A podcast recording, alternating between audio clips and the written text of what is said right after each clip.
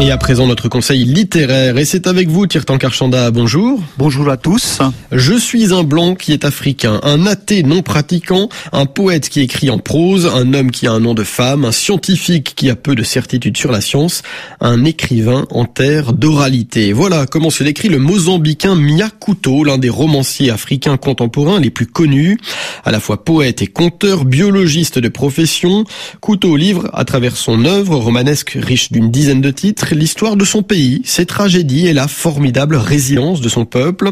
Son premier roman, Terre somnambule, raconte, euh, qui raconte en témoin engagé l'indépendance du Mozambique et de la guerre civile meurtrière qui s'est ensuivie.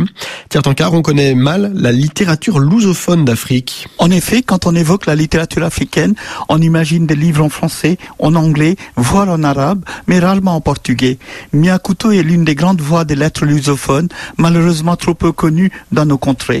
Romancier du Mozambique, mais d'origine européenne, l'auteur de Terre somnambule s'inscrit dans une riche tradition littéraire née de cinq siècles de présence portugaise en Afrique.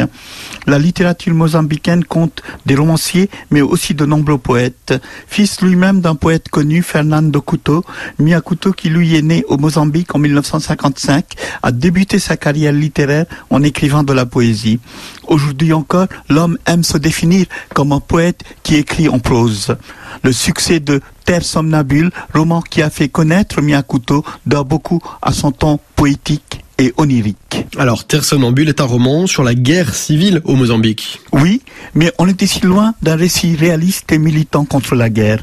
Anticolonialiste dans l'âme, Miyakuto s'était engagé dans les années 1970 aux côtés du Frélimo, le Front de libération du Mozambique, dans la lutte visant à arracher son pays du joug colonial portugais.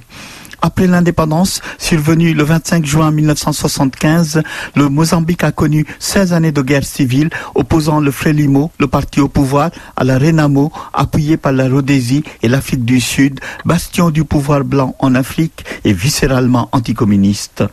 Il n'est sans doute pas accidentel que Terre somnambule paraisse en 1992, l'année des accords de paix entre les frères ennemis mozambicains. Or, ce roman ne raconte pas la guerre en tant que telle, mais ses conséquences psychiques sur les hommes et les femmes.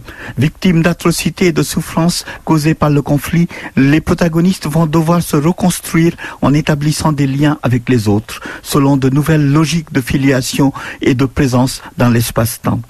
C'est ce processus de renaissance qui est raconté dans son beau livre, à travers le parcours allégorique d'un vieil homme et d'un jeune adolescent cheminant sur une route déserte sur fond de guerre et dévastation. Qui sont-ils et où vont-ils? Le vieillard s'appelle Touahir et le jeune garçon Mwidinga. Abîmés par la vie et des années de guerre, ils se sont enfuis d'un camp de réfugiés où ils mouraient de faim et de promiscuité avec les agonisants. Ils sont condamnés à l'errance et à l'oubli comme le titre du roman semble le suggérer. Le livre s'ouvre sur ce duo improbable marchant sur une route s'étendant par-delà des siècles, écrit Couteau. Tout autour, un paysage de désolation où pourrissent des voitures incendiées et des restes de pillage. Épuisé, le couple s'arrête devant un carbrousse aux tôles incendiées avec des cadavres des passagers carbonisés gisant encore à l'intérieur. Malgré l'odeur de la chair brûlée et la peur de voir les bandits revenir, le vieillard et l'enfant décident de passer la nuit dans le car. En cherchant de la nourriture dans la valise d'un des passagers tués, ils tombent sur des cahiers miraculeusement intacts d'un certain Kinju. La lecture à haute voix de ce qui révèle être un journal intime réparti en onze cahiers tiendra le duo éveillé des nuits durant mettant en scène, à travers des évocations, des mythes et des traditions, l'ambition de son auteur de renouer avec l'esprit des guerriers justiciers ancestraux.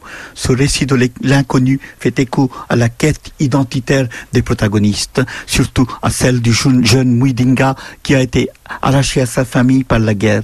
Le garçon trouvera peut-être dans les cahiers de Kinju la clé de son destin. Tirtankar, qu'est-ce qui fait la force de ce roman? Salué comme la révélation de la littérature lusophone contemporaine lors de sa parution en 1992, ce roman a connu un véritable succès d'estime. La critique a souligné l'intelligence de sa construction en abîme très délicate et maîtrise, débouchant dans les dernières pages du livre sur la fusion des deux intrigues parallèles. Les lecteurs de ce roman ont également été sensibles à l'écriture poétique de Miyakuto qui puise ses images, ses métaphores aux racines de la tradition orale mozambicaine tout en flirtant avec le réalisme magique des latino-américains. Mais la principale force de ce roman réside peut-être dans sa vision humaniste et cathartique, exorcisant les séquelles douloureuses de la mémoire collective mozambicaine à coup de sortilèges littéraires. Ceci est bien sûr cohérent avec la devise de l'écrivain Je suis un pessimiste, mais avec beaucoup d'espoir.